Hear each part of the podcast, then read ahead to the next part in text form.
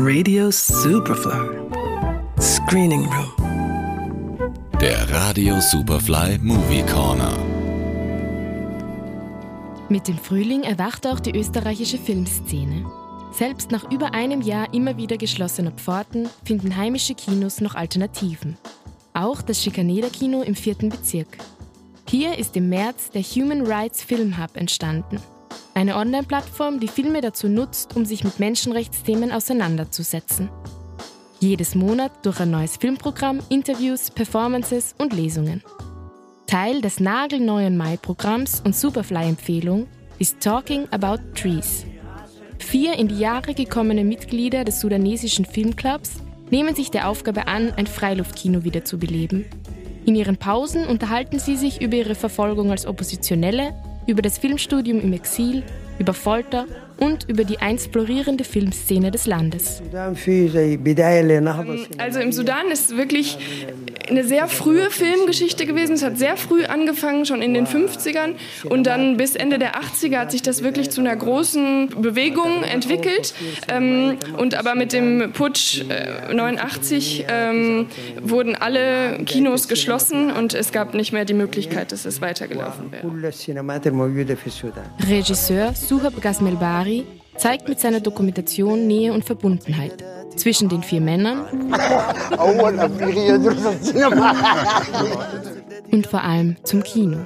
Gleichzeitig ergibt sich aber auch ein Blick auf die gegenwärtige Lage im Sudan. Menschenrechte oder vielmehr die Verletzung dieser spielen auch beim Ethnos Seneca eine Rolle. Das Dokumentarfilmfestival feiert dieses Jahr vom 6. bis zum 13. Mai sein 15-jähriges Jubiläum. Allerdings online anstatt im Votivkino. Insgesamt 20 Lang- und 5 Kurzfilme orientieren sich rund um den Schwerpunkt Turning Points. So auch der Eröffnungsfilm Threshold, in dem die brasilianische Regisseurin Coraci Ruiz die Geschlechtsumwandlung ihres heranwachsenden Kindes begleitet. Nicht alle Filme des Festivals beschäftigen sich auf so einer persönlichen Ebene mit Wendepunkten. Der Dokumentarwestern Days of Cannibalism porträtiert die Ankunft chinesischer WirtschaftsmigrantInnen in Lesotho. The Africans only knew about China through the Western lens and, and vice versa. China only knew about Africa through the gaze of the Western lens. So this is the first time these two cultures are actually meeting face to face. There's no common history and it's sort of like a fresh encounter. That because it happens within a mercantile business environment, it is purely practical. Rude and quite violent in some ways, but also quite honest because it's just about, you know, what can I get from you, what can you give me?